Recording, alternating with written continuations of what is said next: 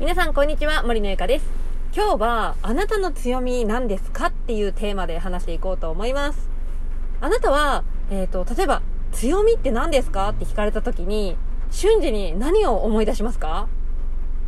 例えば私で言ったらあコーチングかなとか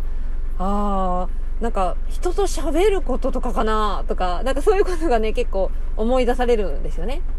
で、結構ね、強み何？って聞かれた時に、パッと思い出しやすいのって、自分が持ってる資格とか、えー、今まで勉強してきた知識とか、そういうことを思い出す方って結構多くないですか？例えば、施術ができます。まあ私の妹が最近骨のね、あの骨格調律師っていう資格を取ったんですけど、あのー、骨の施術ができますとか、えー、アロマサロンをやっているので、人をこう癒すことができますとかね。結構そういう風にね、パッとこう思い出されるのは、そういう資格であったりとか、自分が身につけたスキルとか知識とか、そういうことが、まあ、多い、多く聞かれるんですけれども、実は強みって2種類あって、一つは先ほど言ったみたいな資格であったり、スキル、あとは知識ですよね。そういうものも一つ強みにはなるんですけど、もう一つの強みはですね、無意識にできることなんですよ。無意識です。別に勉強とか誰かに教えられたっていうわけじゃないんだけど、なんか気づいたらいつもやってるんだよなとか、気づいたらなんかもうできてるんだよなみたいな。そういうことが無意識にできている強みの一つになります。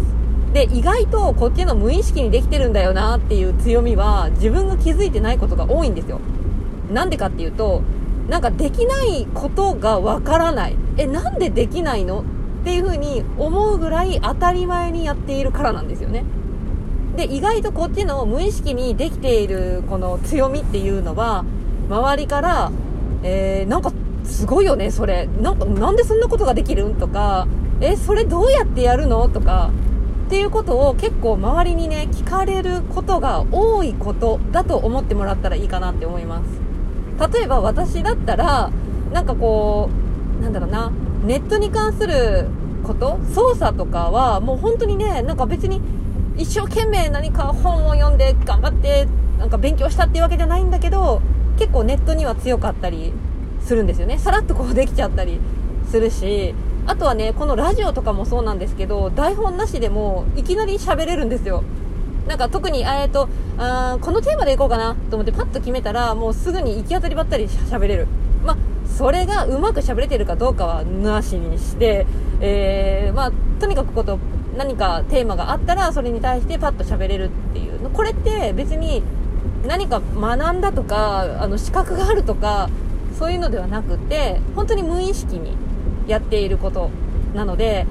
あの本当にこっちの実は無意識でやっている才能この強みっていうのはものすごく強いんですよ。で資格とかスキルとか知識とかっていうものは大人になってもなんだろうな、えー、勉強すれば身につくんですよね誰でも、まあ、誰でもっていう言い方はあんまり良くないかもしれないけど、まあ、勉強すれば後付けできる強みなんですけどこの無意識にできている強みって後付けもできないしあの もう持って生まれた才能なのでその人にしかないものなんですよね。だって資格ってあのコーチングとかだったらコーチングを学ぶ学んでる人っていっぱいいるしそうやって言ったらその私にしかない強みさっきのあパッと何かテーマを言われてそのそれに対して喋るとか、えっとまあ、パソコンの関係が、まあ、特に何もせんでもこうパッとできちゃうとかね、うん、っていうのってなかなかこう後付けできない強みなのでぜひね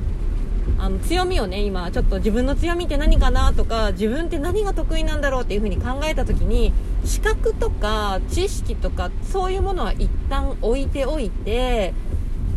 自分がもう無意識にやっちゃってること。